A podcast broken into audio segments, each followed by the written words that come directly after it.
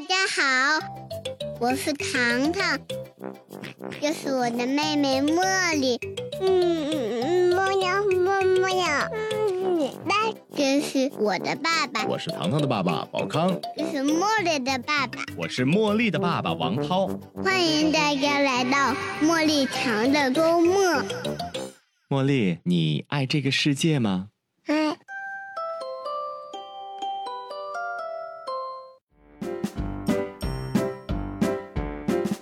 Hello，大家好，欢迎来到茉莉堂的周末，我是茉莉的爸爸王涛。大家好，我是糖糖的爸爸宝康。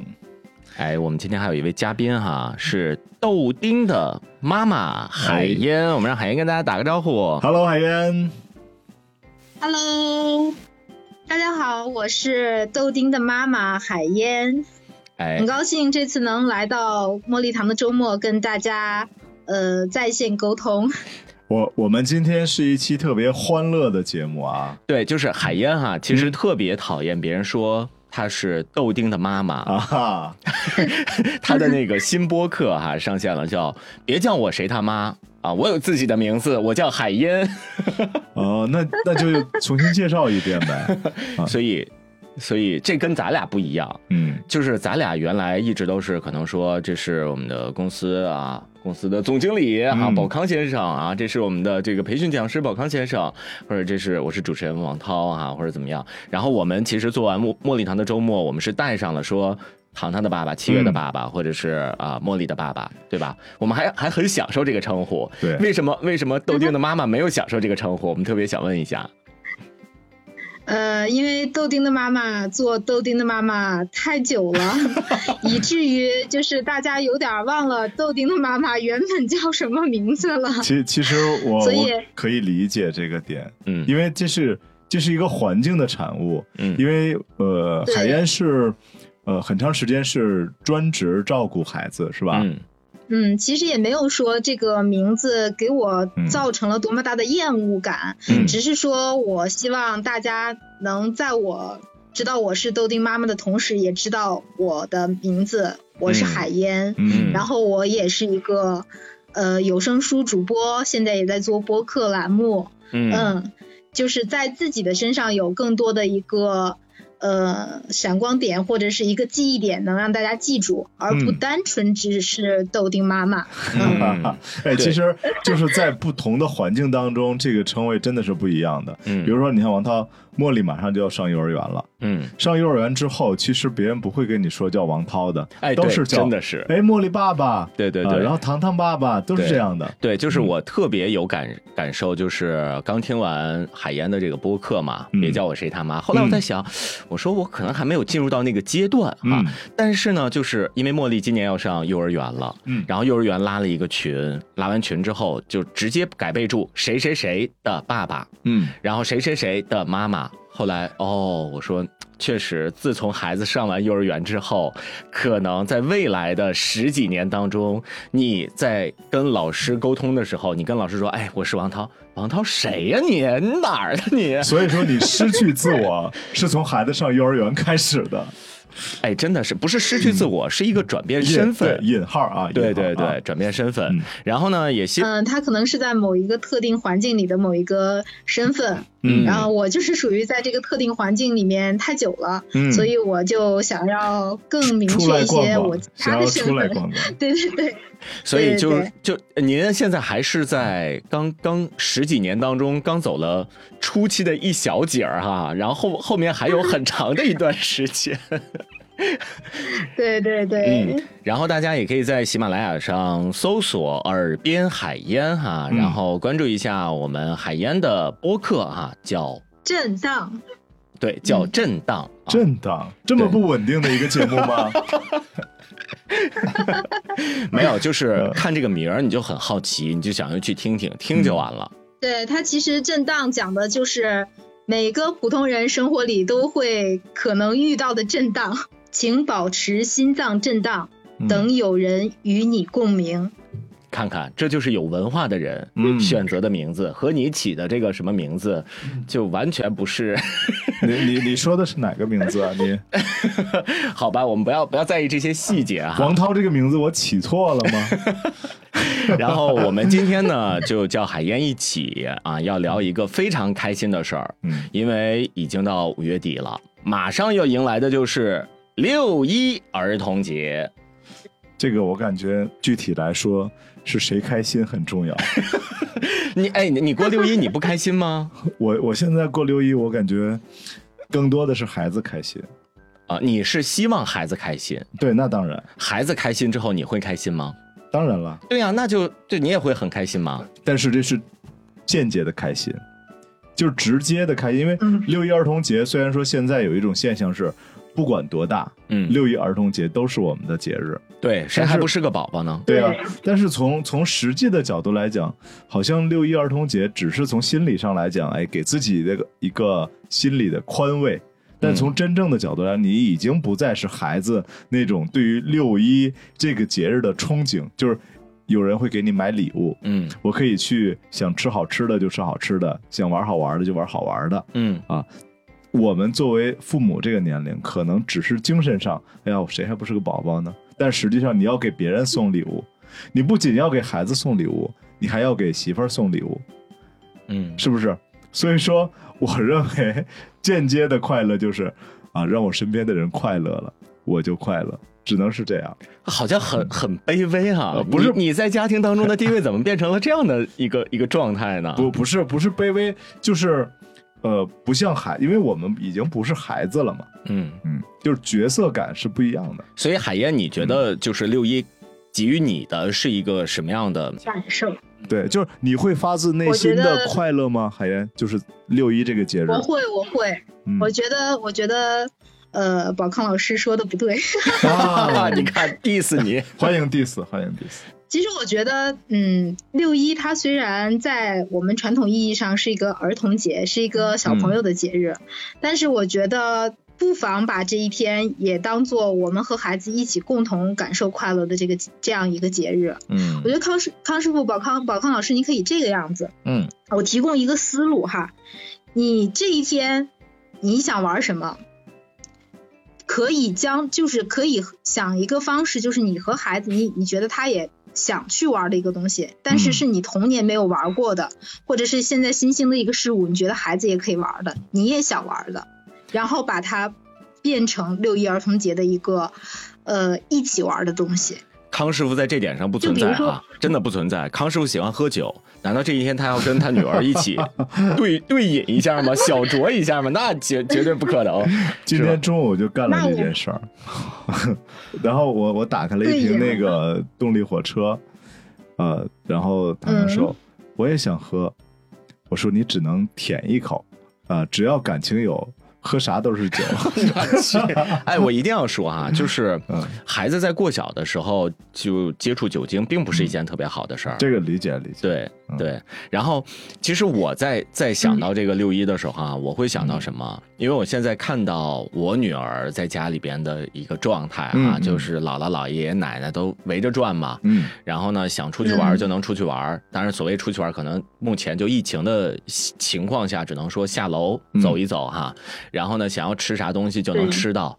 我就在想，他不每天都在过儿童节吗？嗯，和现在成年人的世界相比，这就是儿童节呀，还过什么六一儿童节呀？但是六一儿童节你要给给孩子更特别的一个仪式感。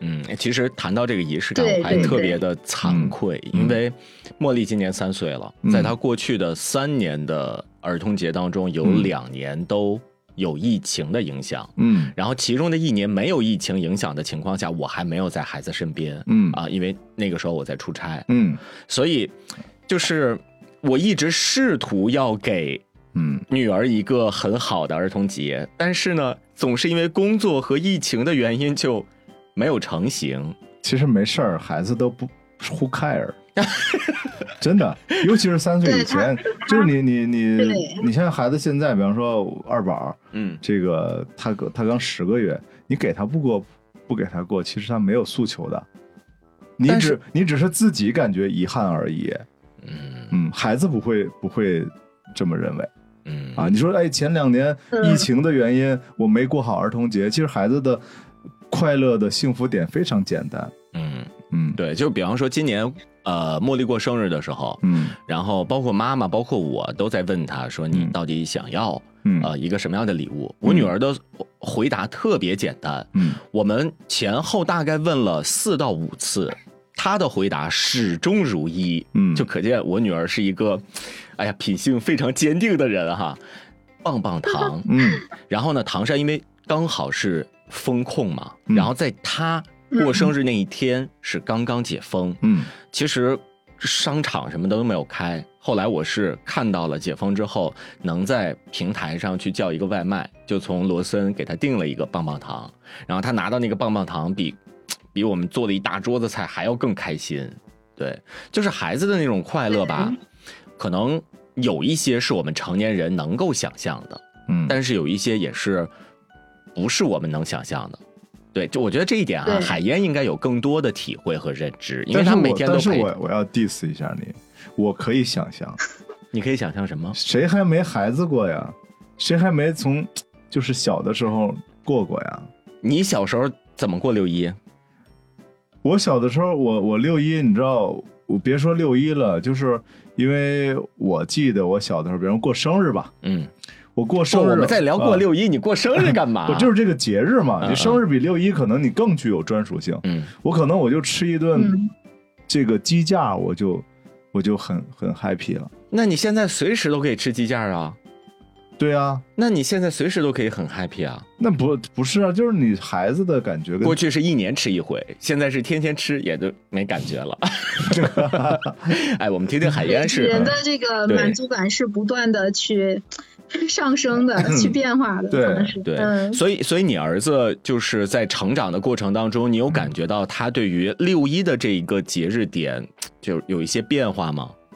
对，其实像呃康师傅，其实说他其实说的在现实层面的是对的，嗯就是孩子在可能三岁之前，他对六一没有一个很强烈的概念。嗯，我觉得我儿子是从什么时候才对六一有一个很强烈的概念，就是他上幼儿园以后。嗯他上幼儿园以后就三岁之后嘛，嗯，每年到六一，呃，学校呃幼儿园就要准备表演节目了，嗯，然后他就会有很强烈的意识，就是六一是我的节日，然后这个时候，他就会主动。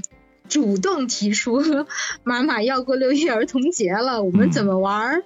我们买什么好吃的？我我可以得到什么玩具？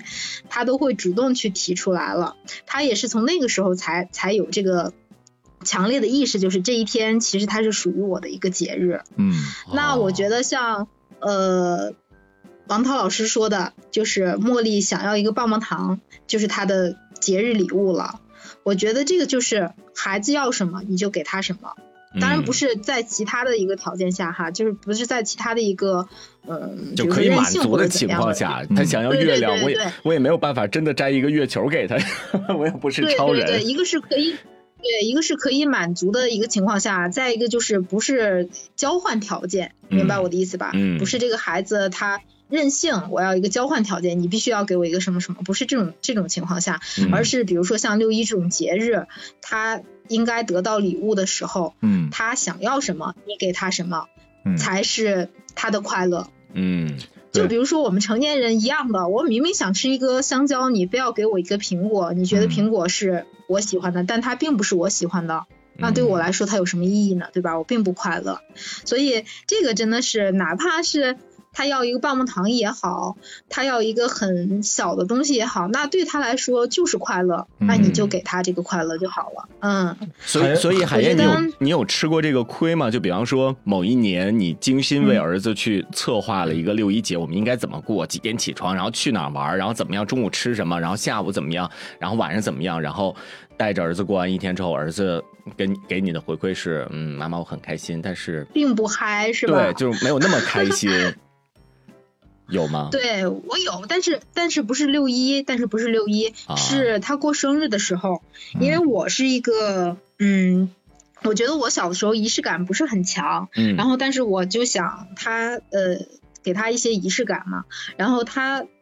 过生日的时候，他在可能四岁、五岁之前，每年过生日，我都会给他亲手做一个蛋糕。嗯然后后面出现了一个很尴尬的现象，就是他的关注点永远在我蛋糕上会放什么玩具，因为我每做一个蛋糕都会放一个小玩具在上面给他，啊嗯，他蛋糕永远都是只吃一点点。啊，其实他的关注点不是那个，所以后面我就知道了，他要的不是蛋糕，他要的不是这种仪式感。当然，这个不是六一哈，但是嗯我想明确表达的就是，呃，孩子要的东西和你给的东西并不一定是一一致的。嗯呃，有这种情况，没有在六六一出现，但是六一也是同样的道理，就是嗯不要自己 成人世界成年人不要自己去臆想你的孩子喜欢什么，对，嗯你要你要问他你喜欢什么，或者他会主动跟你说他想要什么。我想到了嗯那句名言，不是你想要，而是我想要。对，但是其实海燕在说的 说的里边哈，有一个很核心的前提，就是孩子真的会把他想要的东西告诉你。嗯那这个肯定是要建立在说你和孩子的沟通嗯是没有任何障碍和问题的，嗯因为有一些孩子可能你不去陪伴他，你也不知道。怎么样去跟他沟通？你用一个成年人的角度和思维方式和谈话方式跟孩子说：“哎，儿子你想要啥？或者女儿你想要啥呀？”就是他可能给你的那个反馈，并不是一个很直接的反馈。嗯对，然后另外的话，你们的亲子关系如果到一个点了，可能他会告诉你：“妈妈，你不要做蛋糕了，我 who cares 那些蛋糕，不管你是手工做的还是去买的，我就喜喜欢上面的玩具，对吧？”那对，就是这样。所以，对，嗯所谓的仪式感，应该是孩子想要的仪式感，而不是我们想给的仪式感，嗯对吧？对，对是不是这个点嗯，对，这这是一个维度，但是我认为还有一个维度就是，呃，毕竟呃，孩子我们呃，他有他的诉求，他有他的想法，我们家长应该用爱的方式去满足孩子。嗯但是我认为从另外一个维度来说，就是你也要引导孩子去度过更有意义的六一这个节日。怎么样呢？去图书馆看就是书吗？不不，就是不仅仅是说，呃，停留在啊、我说我我喜欢个棒棒糖就给个棒棒糖，嗯嗯嗯喜欢玩具就给玩具，嗯。而是在这样的一个节点啊、这是一个成长的一个过程嗯。啊、有的时候，比方说六一，嗯。你也可以带他去去户外，比方说我去那个。比方说去去种种个树，不一定是在六一那个植树节才去才去种树，或者说我去栽一个小的那个那个什么呃什么树苗，或者说嗯。小的栽一个花儿，嗯。然后让见证它的成长。就是呃，或者说你你看有一次我们六一儿童节的时候搞过一个什么活动啊？就是去关爱那个自闭症儿童，嗯嗯，就带着正常家里人的孩子，然后去到呃星星来自星星的孩子嗯。这样的一个群体当中，然后和他们一起去嗯。玩耍，嗯，然后告诉他们去呃包容、嗯。理解啊、然后这些特殊的这些孩子嗯。啊、就是嗯一开始的时候，你看糖糖去过一次，他会有点害怕，嗯，因为就是他们的呃就是并不是说像他在幼儿儿园的孩子一样这么样的沟通的方式。对他可能会、对对对呃，就他爱你，他可能他会用力的抱你嗯啊，然后糖糖就会紧张。但是你这个过程啊，你告诉糖，其实哎不不用害怕，他们都没有恶意的，都是善意的。慢慢的时候，他们也会有一个很好的一个融合。嗯，嗯，对，我觉得这个也也我觉得这个是，嗯，我觉得这一点康师傅说的特别好，但是，嗯、他基一定是基于一个基础的，这个基础是什么？就是你作为家长，你从小给孩子的世界是什么样的？嗯就是他从他从这个世界中汲取汲取到的快乐是什么样的嗯，他才会想要得到什么样的快乐的一个嗯馈赠。嗯就举个例子，举个例子来说，嗯、其实，比如说我们从小是很，他从他小的时候是很乐于带他去户外去观察这个大自然的，嗯。或者说，比如说从小我就会带他去接触各种不同的人群，就像康师傅说的，我可能今天会带他去关注自闭症儿童，然后我可能哪天想带他去看一看，呃，希望小学里的孩子他们的生活是怎么样的，然后我们可能今天给他们送一些文具去，他们就很开心了，嗯。然后你也可能会得到一些关爱别人得到的一些内心的一些快乐，对吧？一定是你给他的一个前期的一个认知世界的一个维度是什么样的，他才会从这件事情中汲取到快乐。那比如说，嗯，举一个算是反面的例子吧。比如说，真的是家长很忙，那从小孩子就是看动画片，他能感觉到快乐。那你今天我突然说，呃，六一儿六一儿童节我们不看动画片，我们也不去看电影，嗯我们去关照一个自闭症，参加一个活动，去关照一下自闭症儿童。嗯，那他肯定会觉得这件事情我不接受，嗯我不快乐。嗯，对就是哪怕他没有到反抗的那个年龄，他这个时候就是我不会跟你说我不接受，我跟你去，但是他一定是不快乐的。对，他是没有没有我感觉们前的，对，对，嗯。所以我们前期给他铺垫的这个世世界中，嗯。他能汲取到的快乐是什么样的，是什么样的维度，有多么宽广，嗯，他在今后的过程中，在节日里也好，在生活中也好，他能汲取到的快乐就会是嗯。那一个方面，或者是很多个方面。对，嗯所以我觉得这一点一定要嗯意识到，对就是我们说了，我们不能强加给他们呃我们认为的快乐，但是你如果想让他作为一个家长，你如果想让他的快乐是有意义的那种快乐，是成人成年人这个字典里人生里觉得有意义的那种快乐，比如说我们去看一个展。我们去看，去买一本书，我们去，比如说参加一个呃关爱他人的活动，那你一定是前期给他做的教育也好，给他做的认知世界的铺垫也好，一定是往这个各个方面去去，就像康师傅说的，是去引导的。嗯。嗯。他能从中获得快乐的时候，你再给他这个东西，他才会觉得这件事是快乐的。嗯，对，是这样，特别对，就是人都是环境的产物嘛，而父母可能就是孩子的一个土壤嗯。啊。这个在他成长的过程当中，其实父母就是孩子最好的老师。嗯，嗯。哎，其实你刚才说的就是环境的产物嘛，嗯。然后你结合最开始我们海燕提到的一句，他的儿子其实是在上完幼儿园之后，对于六一嗯有了一个更自主的意识。嗯你看是不是这样啊？嗯就是上完幼儿园之后，因为有了同学了，嗯大家在一起可能会谈，哎，六一你妈妈给你买什么了？你爸爸给你买什么了？嗯他们其实也会有交流，尤其是你像豆丁现在已经上小学了，可能说六一放完假之后回来，哎，你六一去哪儿玩了？你去干啥了？然后我啥也没去，我在家待着了。你嗯。好像、好像就很自卑、很害羞，然后嗯。难于启齿，然后说，哎呀，我妈妈带我去露营了，去看星空了，去干嘛干嘛了。就是他自己在讲的时候，没准儿就觉得很很嗨、很自豪。嗯。然后呢，那等到第二年的时候，他可能说就会有一些想法，哎，妈妈，我我我我想去啊，怎么怎么样啊，再过一个什么什么样的六一，他就会提出来一些要求，嗯对吧？我觉得就是因为他自己的社交圈形成了。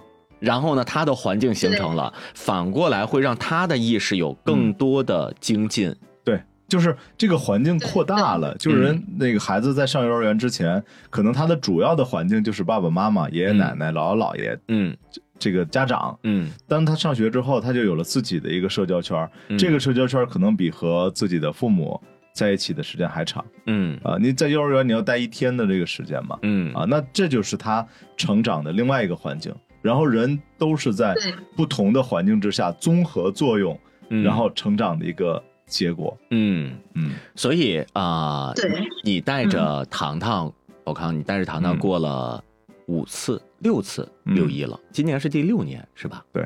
然后呢，海燕带着儿子带着豆丁，应该是过了七年。啊，然后对，能不能，哎，前辈们给一些建议啊？就你们这这六年七年都是怎么过的六一？给我这种新手 新手爸爸一些建议，一些 idea。我如果说建议的话，我感觉你就是去满足茉莉她的不不不，个性的需求，以及去发掘，就是从你的角，不是说。因为每个人孩子成长的环境不一样，他的性格也不一样。比方今年糖糖就想要一个滑冰鞋嗯啊，那这个就就想我我那个六一的时候，我就想要滑冰鞋作为一个生日那个做一个礼物嗯啊，那我我就送给他一个滑冰鞋嗯。啊。那茉莉如果不喜欢，你也不能说我就，送给你这个。是在你们过去的六年、七年的儿童节里边，有没有对于你们来讲、嗯印象比较深刻的？就你和孩子在一起共度这一天，你也很快乐，孩子也很嗨的这种。每天都很。你说明你对于过去的六年的儿童节没有任何的记忆，你 pass 掉吧。海燕，你呢？来，海燕说，我我觉得我自从我觉得我能跟他玩到一起去了以后，嗯，我的我跟他在一起的时光就是每一个节日，我都觉得很快乐。对呀、你看就比如说，海洋，我们两个在这个这个观点上是一致的。对，嗯但是我觉得我我会呃帮嗯宝康老师拓展一下思路，嗯，就是嗯、呃你小的时候去旱冰场溜过冰吗？我没有，我去过，我第一次滑旱冰，呃，那个是在高中的时候。嗯、那你喜那你喜欢这个运动吗？这个活动吗？我谈不上喜欢，因为他进去就摔跤了。我差点摔成脑震荡。你看我是那你有没有想过，就是你有没有想过跟孩子一起滑冰是什么感受呢？我想来着，但是想了 想了想，我就说不行。不我觉得康师傅，你可以，你可以做这样的尝试，就比如说，嗯、我我们家哈，我们家永远不会，呃，在某一个节日或者是某一个呃送礼物的这个情况，嗯永远不会只基于物质的给予。嗯就是你给他买旱冰鞋，他想要，对吧？嗯你给他买溜冰鞋，他很想要。但是我会，我会跟他说，你想不想跟妈妈、爸爸一起滑冰？嗯然后，一般孩子都会说很想。嗯我觉得可以去做这样的尝试，嗯因为嗯，哪怕是你觉得，比如说像我，我就很我就很怀念我小的时候去，我是初初中的时候才才开始滑旱冰的，嗯然后我是很怀念那个时候我去滑旱冰的那那个很自由的那个感受的。那如果我的孩子他跟我说你给我买一双旱冰鞋，然后我就会提议我说那你想不想跟妈妈一起滑？他肯定会说想。一般孩子他都会乐于去跟父母，如果你能陪伴我做我喜欢的事情，他很会很开心的。但是。我觉得康师傅，你可以去尝试一下，你跟孩子一起滑冰和你想象的你自己去滑冰，可能会频繁的摔跤或者是怎么样，是完全不同的另外一种感受。嗯你想过吗？你可能没有去尝试过，你就没有想过这件事儿。这个我还真的尝试过哈，就是我尝试的并不是嗯溜冰，而是我女儿非常喜欢游泳。嗯，然后呢，我们嗯在她早教啊什么的这个阶段就完全没有报这些课，只不过是给他一直在上着游泳课，当然也是亲子一起游泳的那种。然后呢，我嗯女儿就是我当时特别的有兴趣，我说哎呀，跟女儿一起游泳啊，多好啊！然后我就跟女儿一起下水，嗯然后我媳妇儿就在外面就嗯一直的那个指指点点，因为她有玻璃嘛，我也听不见我媳妇儿在指指点点什么。然后每次上来都说：“你带着女儿，你别老那个护着她，你给她那个举高一点啊，你给她转的快一点啊，或者怎么样，就就老指责我。我说那那你行，你来。然后我媳妇儿就跟着茉莉一起下水了。下完水之后，我女儿就显得特别开心。然后等到和她妈妈游完两次之后，然后再问说：“哎，明天那个咱们要游泳了，你愿意跟妈妈还是跟爸爸？跟妈妈。”再也没有爸爸的这个选项。嗯后来就是这个原因，我跟我媳妇儿在探讨的时候就说，因为其实我不会游泳，所以我在水里，虽然这个水只到我。胸口的这个位置，可是我也会有紧张。然后呢，我在抱着女儿在动的时候，因为她更小嘛，虽然是有教练在旁边，那我也担心说她万一我拖不住她或者怎么样，就是在呛着水嗯。或者嗯有更多的危险。所以这个顾虑点呢，嗯。就会影响到说我在带她游的时候，比方让她跳，可能她能跳很远，我就通常会缩短这个距离。嗯再让他游的时候，他也能嗯游很远，能憋气游很远，但是我也会缩短这个距离，就会让孩子体会不到那种、就是极限呐、或者疯玩那种快乐。嗯对，然后嗯我说那好吧，就是人不是上帝，只能干自己力所能及的事儿。然后我就每次就在外面实只，是，嗯，嗯其实我只是举一个例子，就是说，可能比如说我们一起滑冰这件事儿，一起去玩滑冰这件事儿，是一个，嗯，比如说不太成功的一个亲子时光。嗯可能孩子他没有太嗨，我也觉得，呃，这个事情，呃，我也没有太享受，我也没有得到一个我觉得成人应该得到的一个亲子时光的快乐。但是它只是一种尝试。嗯，我举我的例子哈，嗯嗯，我我带我儿子去过音乐节，嗯，这个我我聊过嘛。嗯我带我儿子去过音乐节，在我带他去之前，他是对这个事情完全陌生的，他不知道它是一个什么东西，嗯我也不知道会发生什么样的情况。嗯，对我也不知道他会不会嗨，但是我还是做这种尝试了。然后这个得到的结果就是很好的，就是他很开心，嗯他很开心。但是也有也有像类似于比如说呃王涛老师带孩子去游泳，可能他得到一个嗯互动感呀、亲子感、一个快乐不是很多，但是我们可以做，我是觉得不用设限这个事情我，对这个事情我们在一起嗯可能没有那么快乐的话，我们可以做另外一个尝试，嗯。哪怕不管是你想做的事情，还是你的孩子想做的事情，都可以纳入你们两个一起做的这个 list 里面，嗯就是这个呃单子里面。就比如说，我可能我我儿子想去学滑滑板，嗯，那我也很感兴趣，那我也想去学。那有一天可能我们两个就可以一起玩滑板，对不对？嗯那康师傅像他呃，比如说喜欢骑马，嗯，对？吧？那他是不是可以带糖糖去骑马呢？嗯，然后糖糖会不会很喜欢这件事情呢？那康师傅和糖糖同时都喜欢这件事情，那以后是不是节日的时候，或者是呃，你觉得要带他出去玩的时候，我们两个都想找到快乐，那是不是这个事这个事情就是一个很好的选项？嗯那比如说我喜欢看电影，当然我儿子喜欢看动画片电影，但是我也随着他慢慢长大，我也会尝试带他去看我喜欢看的电影，嗯就是适合儿童和成年人一起观看的呃嗯正常的电影，不是动画片。嗯。那有的时候他也很嗨，就比如说，呃，之前那个，呃，中国机长，嗯。他就很喜欢看，嗯。嗯，就是我们做各种不同的尝试，嗯、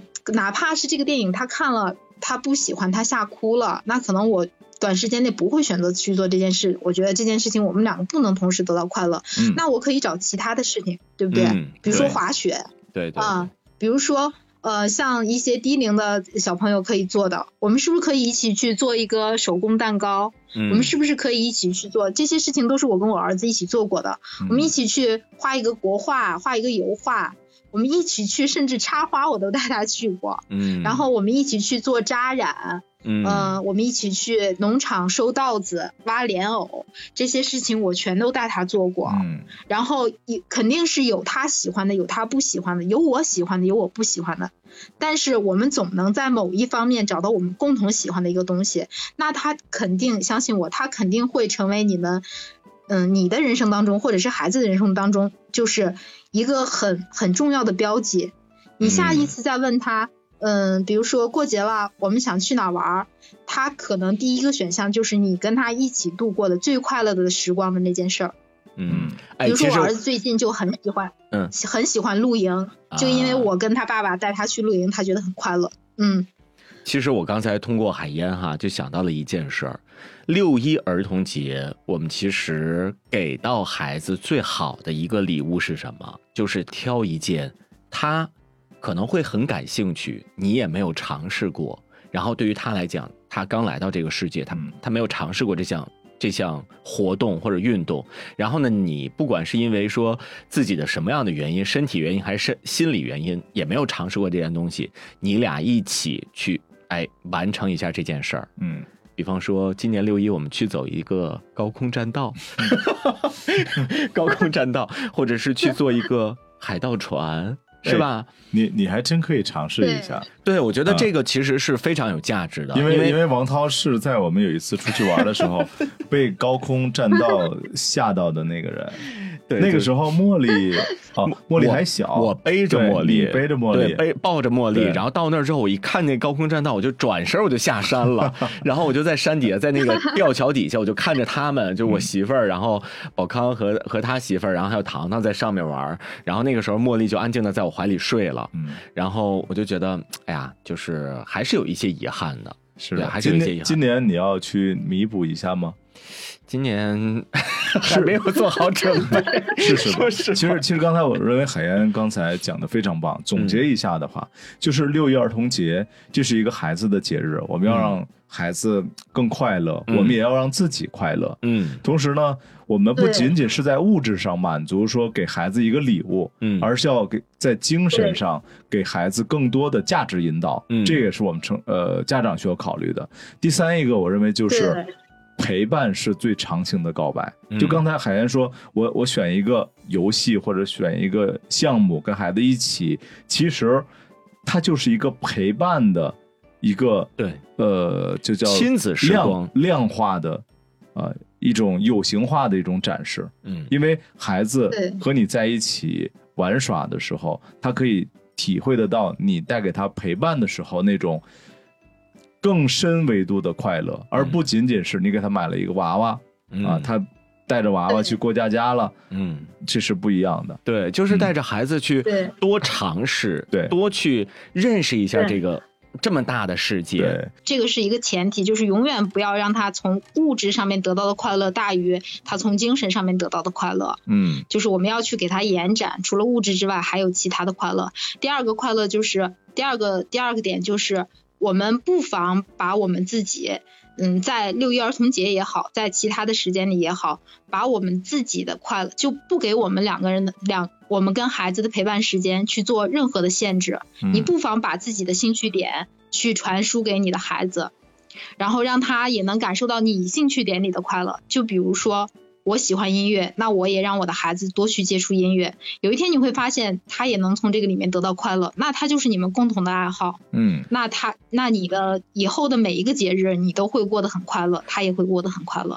所以说，我也呃希望我们听众朋友们可以把自己和孩子一起过六一的一些呃方式、想法，或者你曾经过往感觉比较有意思的事儿，在我们的节目评论当中，我们来嗯一起互动哈。对对，对，这样的话，大家也可以分享和借鉴一下啊，对对我们不同的家庭、不同的孩子、不同的带娃方式，对给大家更多的启迪。对，对，那好了，这期节目呢，我们时间也差不多了。嗯谢谢海燕给我们带来了非常多的想法和创意。嗯，啊，那我觉得作为豆丁的妈妈 还是非常棒的啊。